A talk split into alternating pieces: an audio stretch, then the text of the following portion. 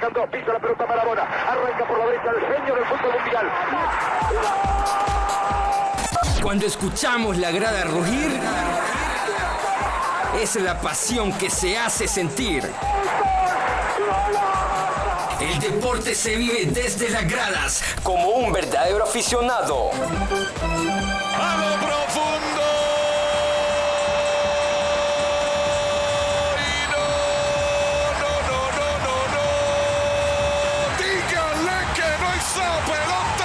Somos los que despertamos emociones y analizamos, el, deporte, con el estilo de un verdadero lucha.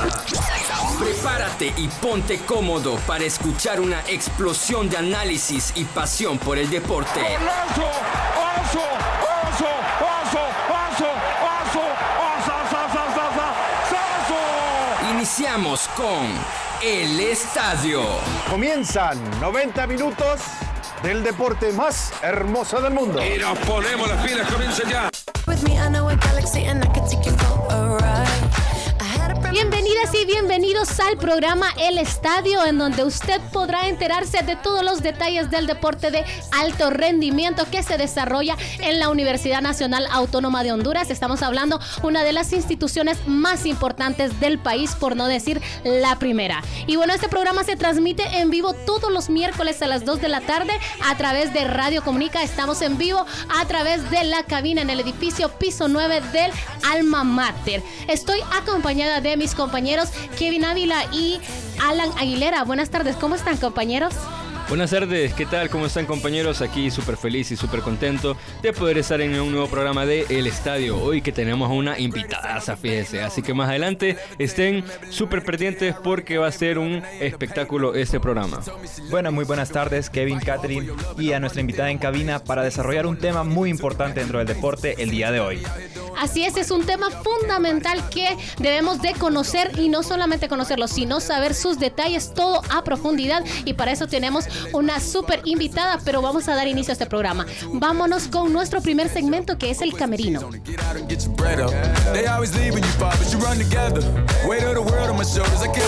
El estadio.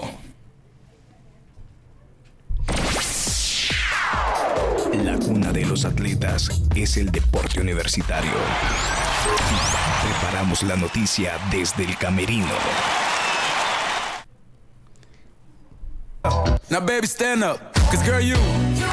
Así como lo dice nuestro lema, somos la cuna de los atletas universitarios y aquí en este programa El Segmento, en este día vamos a desarrollar el tema sobre el deporte femenino, en especial este tema me encanta y vamos a conocer su inicio, su desarrollo y la situación actual del deporte femenino. Bueno, para ello contamos con una especialista y estamos hablando de Giselle Méndez. Ella es máster en actividad física, entrenamiento y gestión deportiva y está cursando, ya está finalizando ese doctorado en actividad física y deporte por la Universidad Internacional Iberoamericana y obviamente desde hace nueve años imparte sus conocimientos aquí en la máxima casa de estudios a todos los estudiantes de la carrera de educación física, forma parte de la Escuela de Ciencias de la Cultura Física y Deportes. Bienvenida, Máster. Es un placer tenerla acá con nosotros en esta cabina y para hablar un tema tan importante de eh, cómo es el enfoque de género, que usted es una especialista en estos temas de deportes y también como mujer es un tema que nos interesa a todos, a ambos y a nosotros especialmente.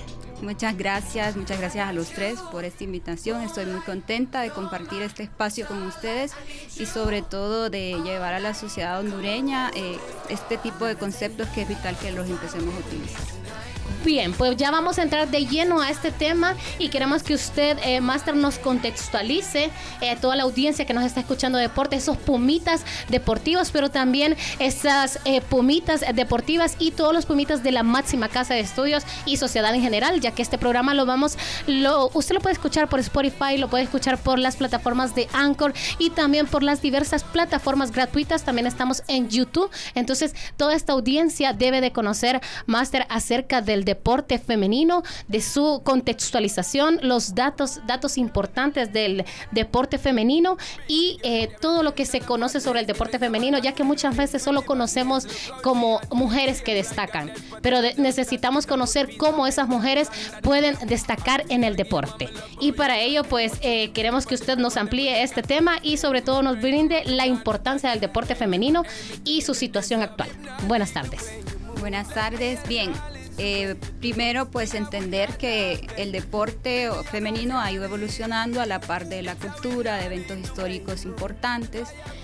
Recuerden que somos seres humanos eh, integrales y el deporte quiere promover eso, sin embargo, pues ya en la antigua Grecia logramos ver que la mujer no, no tenía un espacio ni como espectadores ni como participantes, sino que con el paso del tiempo se generó un, una competencia muy particular para las mujeres que desaparece en la Edad Media. Y ahí es donde pues tenemos ese oscurantismo para el deporte y partimos desde un rol nuevo para la mujer, un rol en donde se concentra en el hogar, se concentra en la casa, se concentra en los hijos. Sí, biológicamente tenemos nuestras diferencias con los hombres y, eso particularmente también detonó mucho qué papel se le daba a la mujer y en qué eventos deportivos.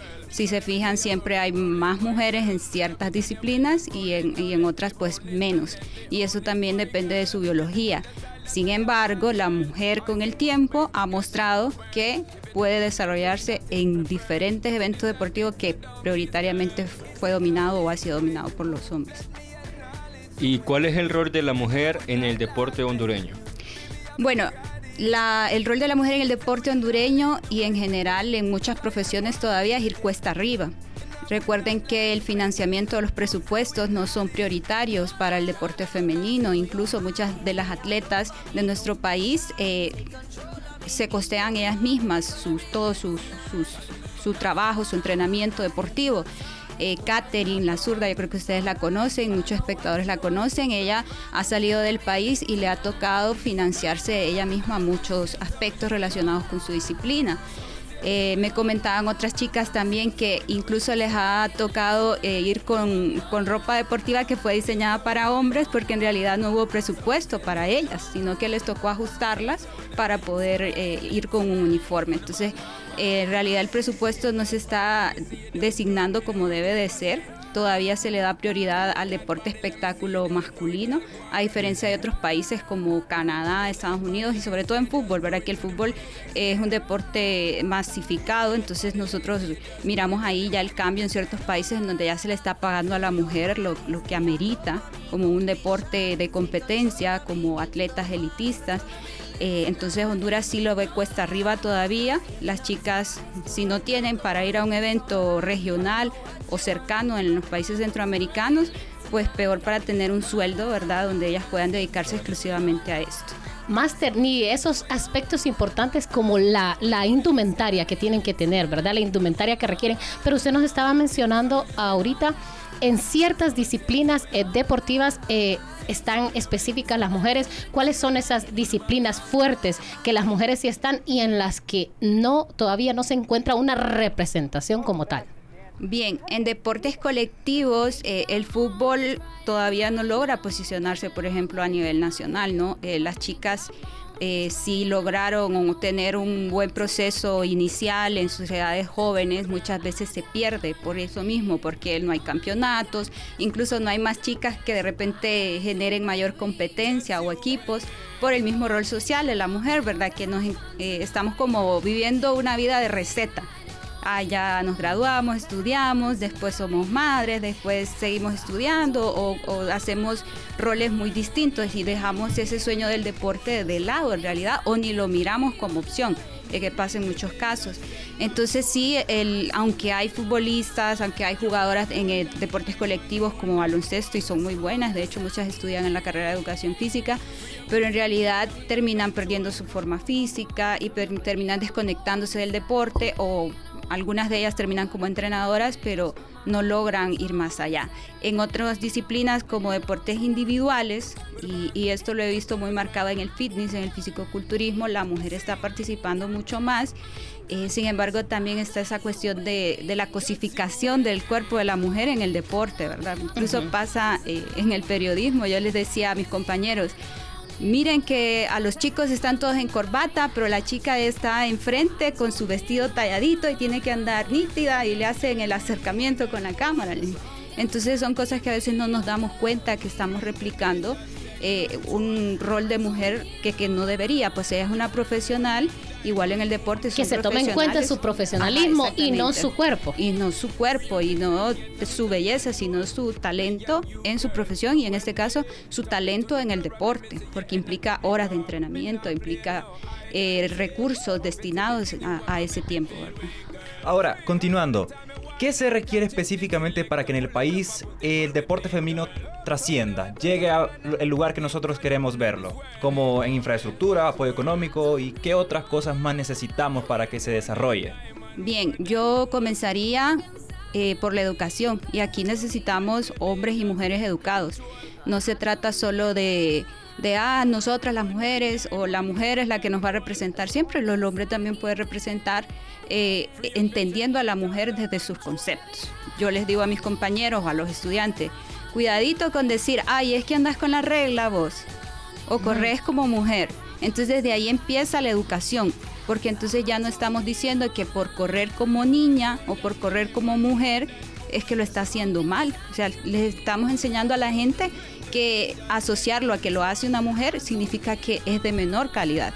Entonces la educación es primordial para que tanto hombres y mujeres en los espacios de entrenamiento eh, generen, ¿verdad? Esa igualdad. La competencia igualitaria. Ajá, la competencia igualitaria. Entonces, empezando por la educación, infraestructura, obviamente, ¿no? También el, el, cuidado, el material, lo que hablábamos, ¿verdad? De que si hay un presupuesto se le debe dar prioridad a la mujer y también educar al, atleta mujer, porque a veces si desconocemos nuestros derechos, entonces cualquier cosa nos pasa, ¿verdad? Así es, y lo que veníamos hablando, pues que el deporte, en el deporte siempre está como el principal el fútbol, ¿verdad? Pero en este caso, ni aún el fútbol para la mujer tiene la misma eh, tiene la misma como igualdad, sino que se ve la diferencia en que no hay ni una liga nacional eh, profesional para las mujeres y tampoco una selección de Honduras que representen un mundial, porque no han ido al mundial Honduras, como eh, la parte femenina, ¿verdad?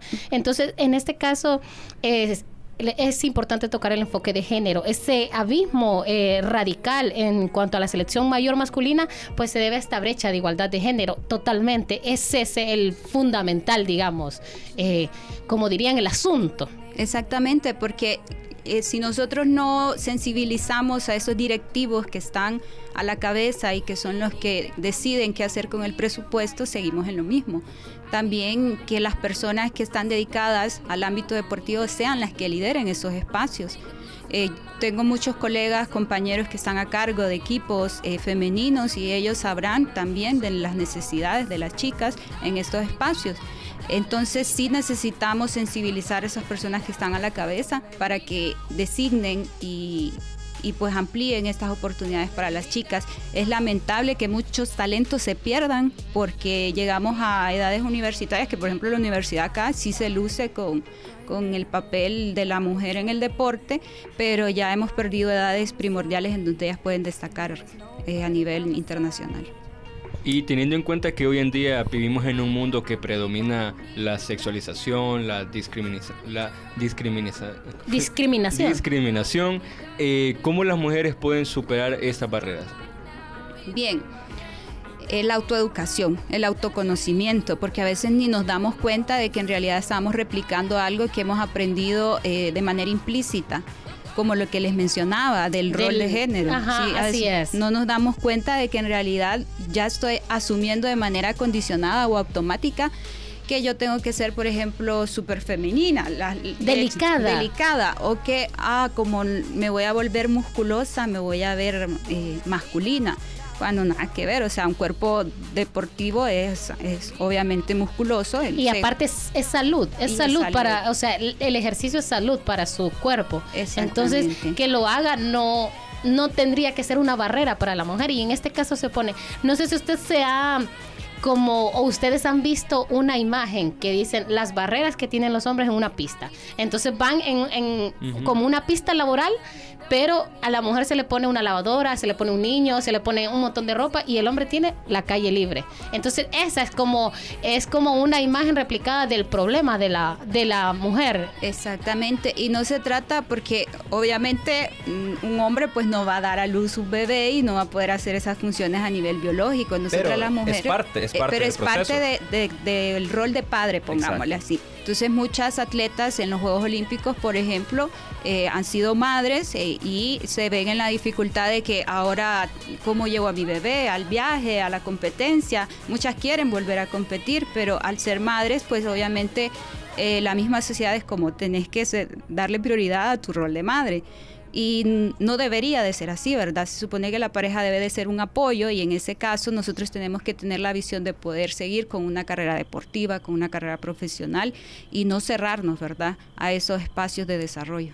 Y continuando específicamente en la, en la máxima casa de estudios, ¿cuáles son esos aportes para incidir en esta brecha? Y sobre todo el fortalecimiento de cada una de las disciplinas con las que cuenta nuestra universidad.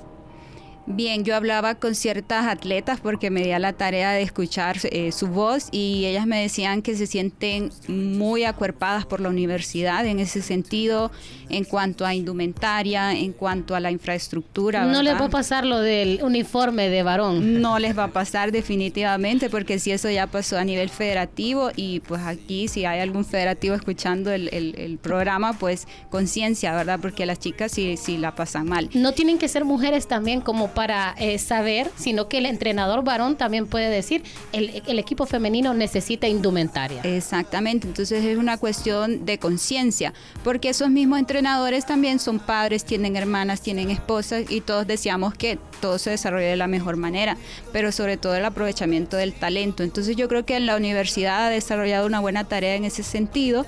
Eh, de repente con el paso del tiempo se mejoren otras cosas, ¿verdad? Como las mujeres líderes, eh, mujeres entrenadoras posicionándose frente a también eh, grupos masculinos, porque a veces está esa connotación, ¿verdad? Ah, como él es hombre, él sabe más y él domina más y la mujer, ¿qué me va a enseñar? Y claro, no, es... No solo igual, es en el aspecto de ser atleta, sino también en el aspecto de entrenadora, ¿verdad? También no solo pasa. jugadora, sino también entrenadora, docente, todo. El papel es el rol de la mujer. Ahorita en este momento lo desarrollamos de la parte femenino, en el deporte femenino, pero también hay mucha eh, desigualdad en todos los ámbitos sociales, económicos, laborales, en la parte de la mujer. Gracias, Master, por estar aquí con nosotros. Para finalizar, queremos que eh, nos comente, este año la máxima casa de estudio va a representar eh, en los Juegos Deportivos Universitarios Centroamericanos. Entonces ya hablamos en el contexto nacional, ahora queremos en el contexto internacional, ya como la universidad tiene ese papel importante de femenino, entonces cómo va a representar eh, esta parte femenina eh, la universidad a nivel centroamericano y cómo usted ve la representación femenina a nivel centroamericano. Pues el COVID-19 nos dejó un, espacio sin estímulos, ¿no? Porque estas personas que van a representar actualmente, estas atletas que van a representar a la universidad, han tenido un espacio sin movimiento y de bastante tiempo. Sí retomaron sus prácticas o seguían en entrenamiento, sin embargo sería eh, mentirles que, ese episodio del COVID no les va a pasar factura. Pero esperamos que eh, lleguen y que se luzcan, ¿verdad? Con el trabajo de los entrenadores, con el esfuerzo de ellas y a pesar de no haber tenido ese tiempo del 2020, 2021 de la misma manera presencial como ya lo estamos haciendo. Bien, muchísimas gracias a la doctora eh, Giselle Méndez. Ella es doctora en actividad física y deportes. Gracias por haber compartido sus experiencias, sus conocimientos y todo con nosotros y la audiencia del estadio en Radio Comunica. Vamos ahora a continuar con nuestro segundo segmento y es el segmento de la hinchada. Vamos con este segmento, chicos.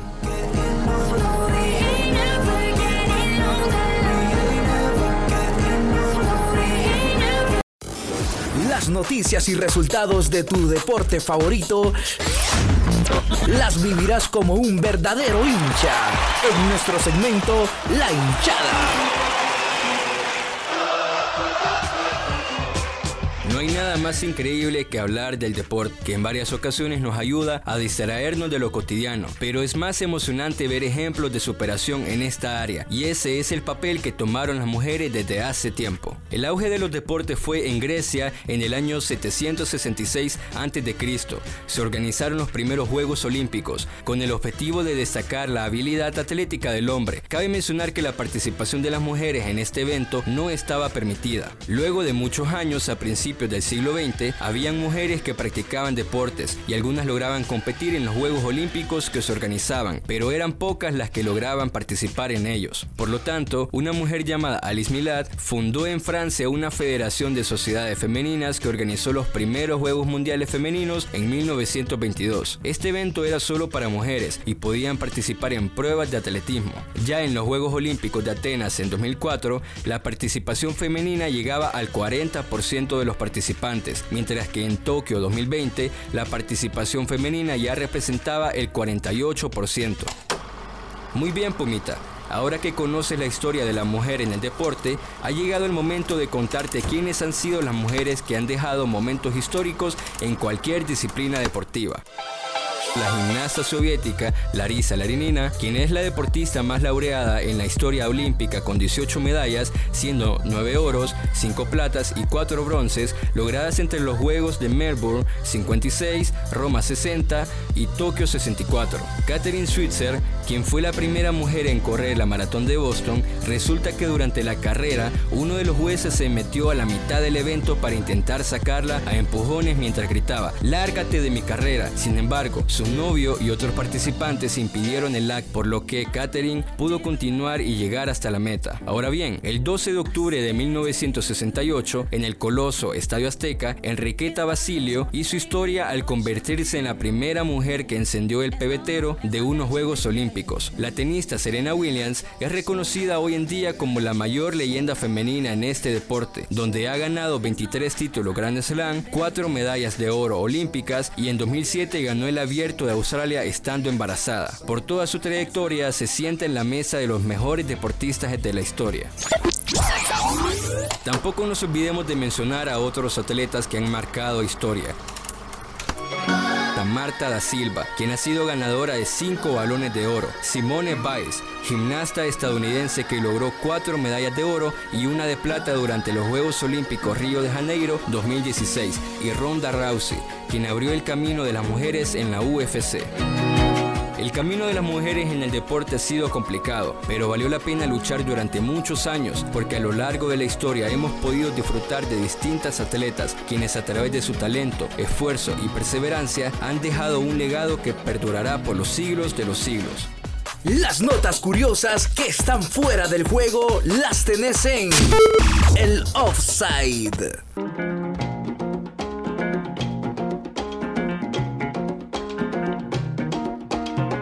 Universidad Nacional Autónoma de Honduras, las mujeres, además de ser estudiantes universitarias, también se destacan como atletas de alto rendimiento, en muchos casos representando al país en competencias oficiales. Para conocer un poco más sobre el deporte universitario femenino, escucharemos la perspectiva de Raquel Discua, estudiante de la carrera de psicología que cuenta con una trayectoria de 12 años en el tenis de mesa, siendo medallista de oro y plata a nivel universitario. El deporte femenino es apoyado en su totalidad por la universidad, ya que Raquel resalta las diferencias entre una y otras instituciones que priorizan más a la categoría varonil. El tenis de mesa específicamente es apoyado con material completo, mesas, raquetas y pelotas oficiales para el óptimo entrenamiento. Pues pienso que el deporte femenino en la es muy bien apoyado. Generalmente eh, se puede notar en otras instituciones como la discrepancia o que se tiende a apoyar más como el equipo varonil que femenino pero en este caso la universidad se apoya de manera equitativa. Si se necesita material, se da el material hacia los dos, hacia los dos equipos, de los dos eh, sexos, ¿verdad? Entonces creo que es y muy equitativo. Entonces me siento muy bien, la verdad, siendo parte del equipo femenino en la universidad, nunca me siento como excluida o como que no se me toma la misma importancia que los varones. En comparativa, Disco señala que el tenis de mesa femenino es más rápido y que se juega sobre la mesa en todo momento, sin dar respiro en cada partido donde se buscan puntos rápidos y claves. Además, la mujer no tiene ninguna dificultad para desarrollar esta disciplina.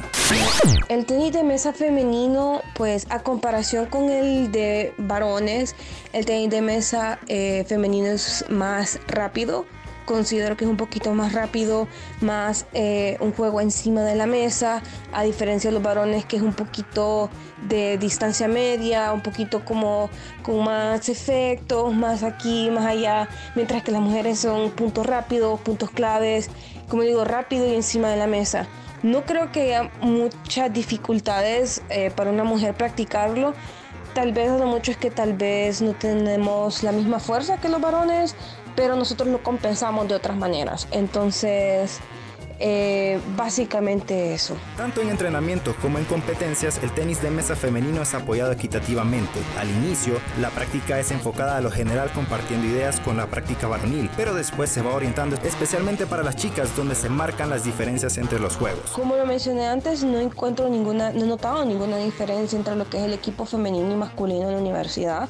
Siempre hemos tenido como equitativamente ese, ya sea los entrenamientos, competencias, si nosotros necesitamos algún tipo de equipo, se le da a todo el mundo. Eh, sí, en el tenis de mesa de la universidad ya somos, somos menos mujeres que varones, eh, pero siempre se nos da la atención que nosotros necesitamos. A veces, como somos menos mujeres, tal vez la única diferencia que he notado es que tal vez nuestro entrenamiento es, más como orientado al estilo de juego de un varón, pero más adelante los entrenadores siempre tratan de que nuestro entrenamiento sea un poco más personalizado, porque no es lo mismo el entrenamiento femenino y masculino, porque como lo mencioné antes son distintos estilos de juego.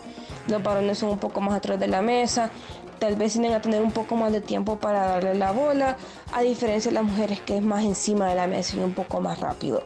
Eh, pero dentro de lo que es eh, participación en competencias o apoyo recibido por parte de la universidad siempre ha sido muy equitativo y no he visto como ningún tipo de, de diferencias. Así como Raquel, en Ciudad Universitaria existen muchas féminas deseosas de triunfar en algún deporte. Gracias a este testimonio podemos confirmar que la máxima casa de estudios facilita las herramientas para lograr el éxito deportivo dentro de la comunidad femenina.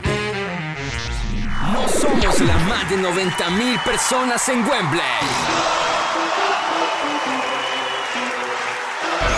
Ni los más populares como los Yankees. Somos los que controlamos el dial, moviendo la información deportiva de un lado a otro. Has disfrutado del estadio